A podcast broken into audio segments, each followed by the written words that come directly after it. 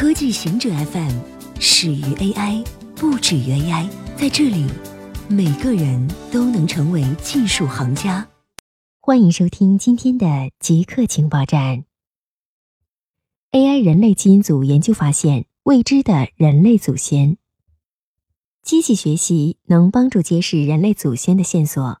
根据发表在《自然通讯》期刊上的一项研究显示，科学家利用机器学习。分析古人类基因组数据，并从人类基因组中发现了未知人类祖先的数据。一个已经灭绝的人类种群与亚洲和大洋洲的智人有过杂交，在现代人类 DNA 中留下了痕迹。这个神秘人种可能是来自尼安德特人和丹尼索瓦人的杂交后裔，类似在西伯利亚丹尼索瓦洞穴内发现的一个有九万年历史的少女化石。这个化石被认为是第一代尼安德特人和丹尼索瓦人杂交后裔。谷歌正让区块链变得可搜索。去年十二月，在谷歌亚太总部工作的数据科学家艾伦使用自己开发的工具，在以太坊区块链中发现了异常的自动交易。他怀疑是数字货币交易所试图通过大量自动交易人为操纵币值。去年，艾伦与同事开始将比特币和以太坊区块链整个的加载到了谷歌的大数据分析平台上，并创造了软件去搜索区块链。这个项目被称为区块链 ETL。项目的重心是搜索区块链如何被使用以及被何人使用。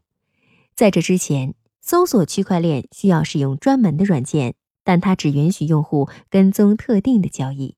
相比之下，区块链 ETL 允许对整个区块链交易进行更广泛的搜索。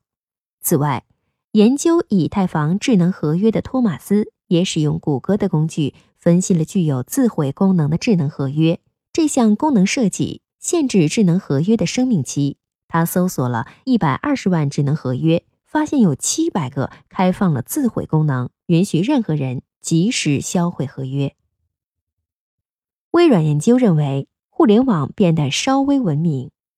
二零一八年度的微软数字文明指数下降了两个百分比至六十六，显示世界的互联网用户彼此交流更文明了些。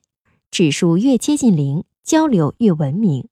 这项指数衡量了二十二个国家的青少年和成年人的在线体验和面临的风险。美国的文明指数为五十一，改进幅度最大。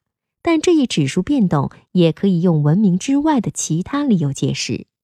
互联网变得更孤立了。以保守派和自由派为例，保守派只访问保守派网站，自由派只访问自由派网站，没有了交集，也没有了冲突。研究称，女性的大脑比男性年轻四年。根据发表在 PNAS 期刊上的一项研究。对大脑扫描结果的分析发现，男女之间的大脑代谢存在差异。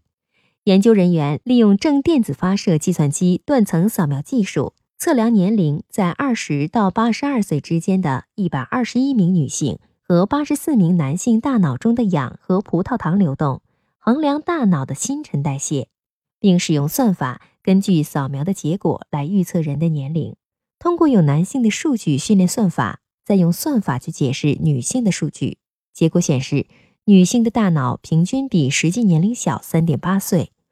如果用女性的数据训练算法，再用算法去解释男性的数据，结果显示，男性的大脑平均比实际年龄大二点四岁。以上就是今天所有的情报内容，本期节目就到这里。固定时间，固定地点，小姑和您下期见。